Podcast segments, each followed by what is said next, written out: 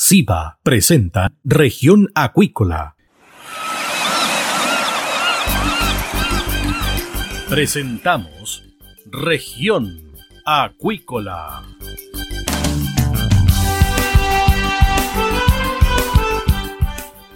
Escuche desde ahora todas las novedades de las principales actividades económicas de la región de los lagos y con las voces de sus protagonistas. Región Acuícola es un programa producido por Radio Sago de Puerto Montt, 96.5 FM y transmitido a través de la red informativa del sur. SIBA, Ciencia Aplicada en Acuicultura. Contamos con un capital humano avanzado y equipamiento especializado. Nuestro compromiso, entregar confianza y calidad para una acuicultura sustentable. SIBA, Centro de Investigaciones Biológicas Aplicadas. Visítanos en www.siba.cl.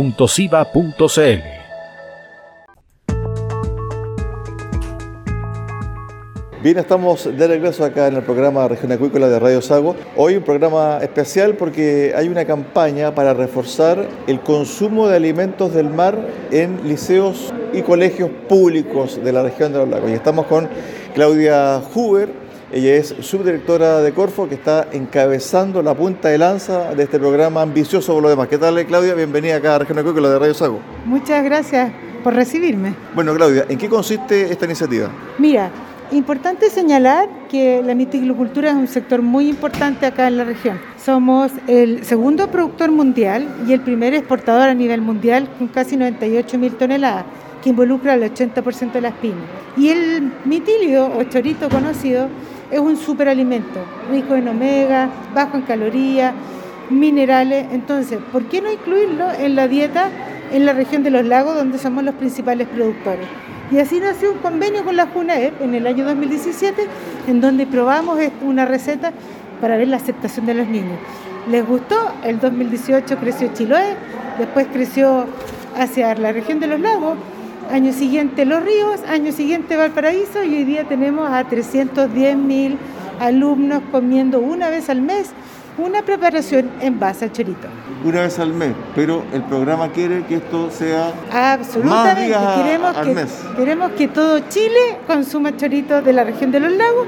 Así que, ¿cuál es nuestra meta? Llegar a la región metropolitana, pero no solamente en ese sentido. Hay cárceles que también necesitamos alimentar, así que también queremos incursionar en, e- en ese ámbito.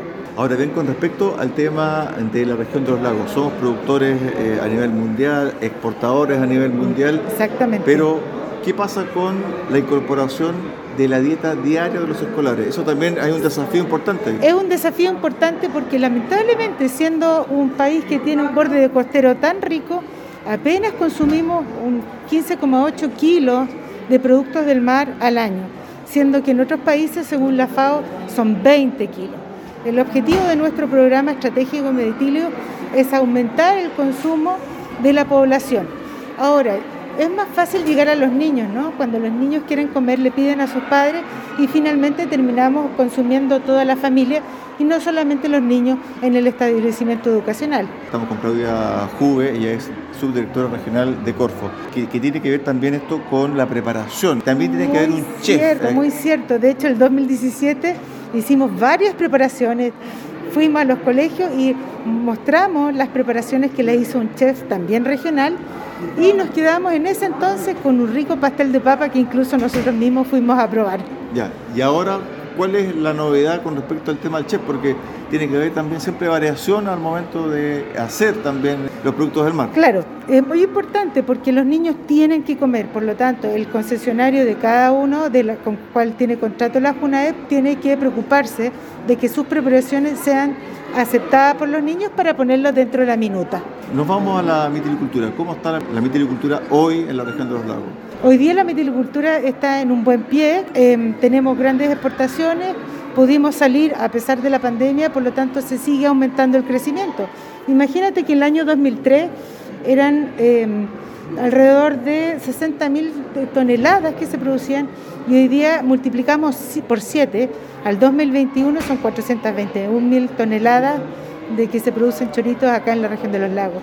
Me imagino que también el proceso de producción se ha tecnificado y también hay mucha fiscalización también a las empresas. Mira, uno de los, de los objetivos también de nuestro programa estratégico es la tecnologización de, o mecanización del sistema productivo, entendiendo que así al optimizar somos más eficientes, bajamos los costos y la velocidad de, de producción y cosecha. Y en ese sentido nosotros como Corfo acompañamos también durante la pandemia con subsidios a la inversión para apoyar a los mitilicultores en ese sentido. Respecto a eso mismo, ¿cómo está el tema de la tecnificación y también la empleabilidad? Bueno, esta industria de mitilicultura presenta una alta empleabilidad desde el minuto que estamos en el agua, en el mar, hasta el encadenamiento productivo cuando está en la industria y sale el chorito en una caja para su exportación. Ahora, para Corfo, Región de los Lagos, este es el producto estrella, ¿no? Sí, o uno. es uno de los estrellas, porque si no los otros sectores productivos se me van a enojar. Pero es importante, dado que es nuestra vocación productiva como región de los lagos, la mitilicultura. No lo podemos dejar de desconocer, además que atiende al 80% de las pymes, están involucradas en este sector productivo. Innovación, innovación de aquí en adelante y además también está todo este proceso de producción pero amigable con el medio ambiente. ¿Cómo están trabajando en aquello? Mira, muy importante, dentro de los lineamientos de este gobierno y en especial de Corfo, está el tema de la sustentabilidad. No puede haber un sector productivo que no tenga sus factores de sustentabilidad dentro de la producción. Por lo tanto, es una tarea no solo de este programa estratégico, sino que también de los otros sectores productivos y nosotros en todos nuestros programas y todos nuestros instrumentos el, el tema de sustentabilidad y más allá economía circular, que hoy día es una palabra y un concepto que se usa mucho. Sí, además también eh, tiene que ver con el uso eficiente de los recursos desde el punto de vista de la producción y también desde el punto de vista de los desechos, es decir, todo un encadenamiento verde, un círculo con flechita verde para que la gente nos vaya entendiendo un poquito. Gran tema, porque coincide en que Chiloé es un gran productor de mitílidos, pero también desecha muchas conchas y con ellas tenemos que valorarlas para que este ciclo sea eh, productivo y no generar desechos, que además Chile tiene gran problema con los vertederos. Ese es un temazo ¿ah? desde el punto de vista de cómo reutilizar de mejor forma los desechos de la vitilicultura y donde tiene que haber una mirada 2.0, ¿cree usted o no? Opino lo mismo que tú. Hemos sido quizás un poco tibios en esa búsqueda de darle valor agregado a un desecho. Yo creo que ir más allá y eh, hacer mayores estudios y analizar la situación con mayor profundidad para que este tema no sea tema en el menor tiempo posible. A ver, novedades desde el punto de vista de inversión, también de apoyo para este 2022 para los mitilicultores. Nosotros afortunadamente trabajamos a la par con el gobierno regional, quien nos ha destinado recursos nuevamente para inversión en mecanización y además a nivel de gobierno van a haber bajadas tanto en Cercotec como Corfo para programas de apoyo a la inversión, no solo en el sector mitilicultor, sino que en varios sectores más. Respecto al tema de la capacitación, especialmente a las mujeres. Gran tema el que tocaste, parece que sabes más que yo. Otro de los, de los temas que van a ser transversales es la equidad de género. Tema que es relevante, dado que en la industria mitilicultora también están involucradas las mujeres. Exactamente. En general, en la pesca artesanal hay muchas mujeres involucradas. Por lo tanto, este concepto no solamente debe quedar como concepto, sino que también tenemos que incorporar buenas prácticas en esta temática. Finalmente, y volviendo y retomando el tema inicial de la alimentación, la importancia de los colegios y también las direcciones, en el sentido también de incentivar esto de la llegada del nuevo menú hacia sus propios estudiantes. Sí, porque en realidad no lo hacemos solo, imagínate, Corfo trabaja en esto, JUNAEP promueve esto, pero también están los colegios que aceptan que Junaep traiga un plato de choritos a la mesa de los niños todos los días o una vez al mes. Por lo tanto, aquí somos varios los responsables o los que actuamos en función de que los niños tengan una dieta más sana, más proteica, más saludable y así vamos a tener niños más sanos y familias más sanas. De a diciembre, ¿podríamos pasar de un día al mes a por lo menos dos veces a la semana? Nos encantaría, bueno, y en eso estamos tratando, pero más allá de subir la cantidad por mes, tenemos que conquistar otros mercados, por ejemplo, la región metropolitana, también más hacia el norte, no te olvides las Fuerzas Armadas, yo te mencioné las cárceles, y, y también no es menor que involucremos la minería, que es un gran sector, por lo tanto tenemos que ir creciendo, quizás no en, en, en tanta frecuencia en la dieta, pero sí ir conquistando nuevos mercados.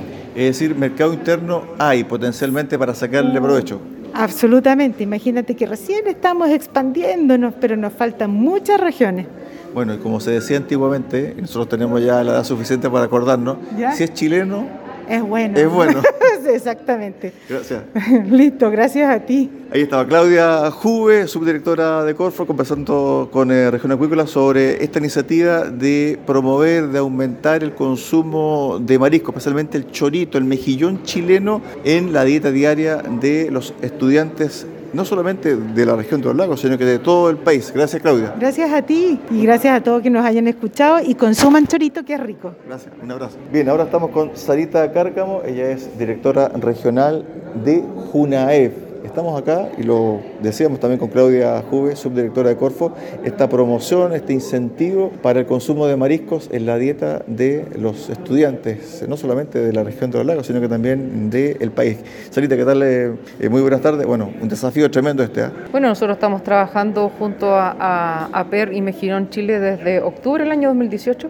¿ya? Por lo tanto, desde ese minuto nosotros tenemos inserto dentro de las minutas del, del programa de alimentación escolar de JUNAEP, a lo menos eh, una vez al mes, que así fue como partimos, que tenga incorporado una preparación que contenga mejillones. Y lo más importante de esto era también hacer un desarrollo, un desarrollo a la economía local. Por lo tanto, eh, la obligatoriedad dentro de los prestadores de alimentación escolar era que tenían que adquirir el producto a productores locales, asociados dentro de la miticultura. ¿Cómo ha sido la recepción en estos cuatro años prácticamente? No han sido cuatro años, lamentablemente hemos estado en una pandemia donde dos años entregamos eh, canasta, razón por la cual tuvimos un, una suspensión en, dentro de nuestro programa regular, el cual lo suspendimos más o menos desde octubre, cuando ya hubo, estuvo el estallido social, de ahí también las clases fueron de manera intermitente, por lo tanto el Exacto. programa también se entregó de manera intermitente, pero sí, eh, obviamente tomarlo del lado positivo. Nosotros desarrollamos muchas recetas con las tres empresas que teníamos en ese minuto en el año 2019, con las cuales tuvieron una alta aceptabilidad, estoy hablando de una aceptabilidad de un 87%. Si bien es cierto, el producto es importante, pero nuestro principal objetivo es que los estudiantes coman. Por lo tanto, siempre se le trató de hacer preparaciones que fueran atractivas para ellos, por ejemplo, hamburguesas que contenían marisco, mezcladas también con carne para que ellos también tengan un atractivo en cuanto a comer lasañas de marisco, eh, boloñesa de marisco. Entonces, así se hizo un símil de muchos productos para que ellos también se puedan ser, eh, como les digo, atrayentes para que ellos los puedan degustar. Sarita, ¿cómo se llegó a ese tipo de menú? Porque en el fondo también tiene que haber un estudio previo, una conversación previa, también un sondeo previo con los estudiantes y también con los mismos chefs. Bueno, nosotros lo que hicimos fue un trabajo mancomunado con el equipo de profesionales de la dirección regional, así como también de las delegaciones provinciales y hicimos testeo. Eh, empezamos por muy pequeñitos, dos o tres cursos, haciendo testeo, haciendo test de aceptabilidad, donde los mismos estudiantes eran que nos decían si le era atractivo, donde se considera presentación, olor, sabor y aspecto.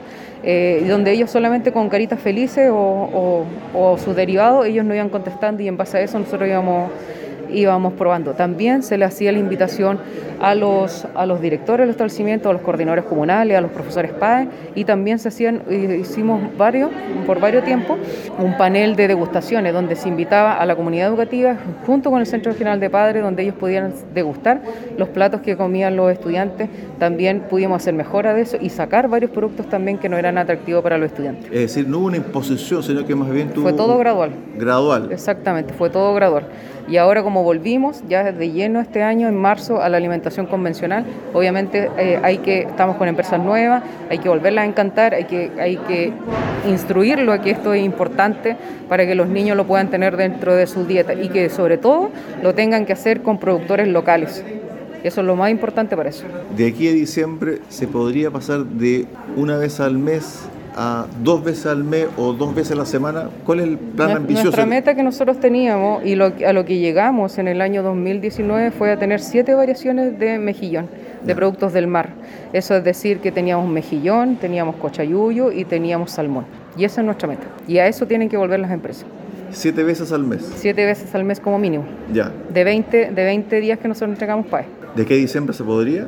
Eh, tienen que hacerlo la empresa. Perfecto. Bueno, un gran eh, trabajo y felicitaciones. ¿ah? Muchísimas gracias. Gracias. Gracias. Ahí estaba Sarita Cárcamo, ella es directora regional de la JUNEP, conversando sobre también este desafío de tener más, más menú de mariscos y también de pescado en la minuta diaria de la alimentación de estudiantes de secundaria y también de básica no solamente en nuestra región, sino que también en nuestro país. Bien, estamos ahora con Marcela Pacheco, académica, docente de la Universidad Santo Tomás, ligado también a la Escuela de Nutrición. Nutrición. Bueno, la importancia de los pescados, los mariscos en la nutrición diaria de los escolares también de los adolescentes. Buenas tardes. Buenas tardes. Bueno, la importancia que esto tiene es fundamentalmente en el ámbito nutritivo, nos aportan muchos eh, nutrientes esenciales que sobre todo para la etapa escolar en que ellos están, proteínas, vitaminas, minerales.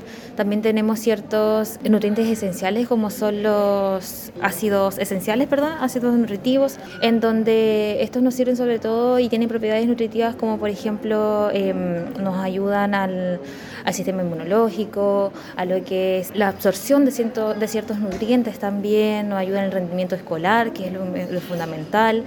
Así que súper beneficioso que se puede implementar el consumo de, los, de, estos, de estos alimentos aquí en el, en el establecimiento escolar. ¿Cuál es el rol que ustedes juegan en esta, en esta política llevada a cabo por JUNAEP y CORFO y también con los agricultores para potenciar el consumo de marisco? Bueno, nosotros, como las internas del, del establecimiento, estamos eh, encargadas de lo que es la promoción de todos los, eh, de todos los ámbitos, en el ámbito alimentario, nutricional. Perfecto ¿ya? Así que vamos también a implementar un rol fundamental en cuanto al consumo de marisco, incentivando a esto por las propiedades ya antes mencionadas, sobre todo, como le comentaba en esta etapa escolar, que es muy fundamental consumirlos. Así que yo creo que es la promoción Perfecto. del consumo. Lo que entiendo, como lo que se hace también en algunas escuelas en Japón, donde ¿Ya? los niños, mientras están consumiendo marisco, ¿cierto? se les explica en la misma sala cuáles son los beneficios de lo que se claro, está consumiendo. O sea, sí, actividades educativas es lo que nosotros también eh, queremos llevar a cabo durante este periodo de internado que están las estudiantes. Perfecto. Ahora, con respecto al tema de la llegada del mensaje, ¿lo han recepcionado bien? ¿Hay muchas preguntas, muchas consultas, dudas o no les gusta porque en el fondo la casa no lo hacen? Claro, hasta el momento no lo hemos implementado muy bien porque recién vamos comenzando este periodo con las eh, estudiantes, pero eh, por lo que hemos ya estado indagando, por las actividades que hemos realizado, claro, es porque eh, uno, bueno, es el costo también, la, la, accesibilidad que ellos tienen a, en los mariscos y por las preparaciones que no todos tienen las mismas preparaciones, por ejemplo, muchas veces lo consumen en ensalada, lo consumen como un plato secundario. Entonces, eh, incentivar también a tener diferentes preparaciones sería lo ideal en el consumo de lo, para los niños. Claro, porque la pregunta que uno se hace es, ¿por qué Chile, teniendo una costa tan rica, no come marisco y no come pescados en abundancia? Claro, esto es algo que a todos nos parece curioso porque deberíamos tener un alto consumo de esto. Hay proyectos también en que se fomenta, o sea, bueno, se fomenta para que puedan consumir, que haya un alto consumo, pero aún así es bajísimo, bajísimo, bajísimo. Ahí consumo. también hay una gran tarea por hacer. ¿eh? Sí, hay una gran tarea de promoción y, y, con respecto a la educación, con respecto a los eh, nutrientes que esto nos entrega. Así que... Desde la academia, ¿ustedes sí han visto algún tipo de cambio en los últimos años con respecto al tema de tomar los productos del mar como parte de la dieta del chileno? Muy poco. Muy poco. Hemos visto cambios muy pocos durante este tiempo, así que a seguir eh, incentivando también nomás el consumo. Bueno, me imagino que este tipo de proyectos de incentivar por lo menos una vez al mes eh, la dieta de pescado y marisco es positivo y que se vaya también aumentando la cantidad de días. Claro. Sí, o sea, sí, se recomienda por lo menos que en la semana puedan consumir una o dos veces eh, los mariscos o pescados también, que lo puedan ir eh, eh, variando durante el mes. Pero bueno, nuestra misión es esa, seguir eh, incentivando que puedan consumir más en el mes, que ya no sea una o nulo, porque muchas veces las personas no consumen en el mes, consumen cada ciertos meses. Entonces, esa es nuestra misión. Gracias Marcela. Bueno, muchas gracias a usted. Ahí estaba Marcela Pacheco para cerrar eh, este programa especial del día de hoy de Región Acuícola, acá en Radio Sago, sobre el incentivo del el consumo de mariscos y pescados en los escolares, en los estudiantes eh, de educación media acá en nuestro país. De esta forma llegamos al cierre del programa del día de hoy acá en Región Acuícola. Los esperamos mañana a contar de las 13.30 horas en el 96.5 FM acá en Radio Sago, en Puerto Montt. Muy buenas tardes. Centro de Investigaciones Biológicas Aplicadas CIBA, Ciencia Aplicada en Acuicultura. Entregamos confianza y calidad para una acuicultura sustentable. Contamos con un capital humano avanzado y equipamiento especializado. CIBA, Centro de Investigaciones Biológicas Aplicadas, Ciencia Aplicada en Acuicultura. Visítanos en www.ciba.cl.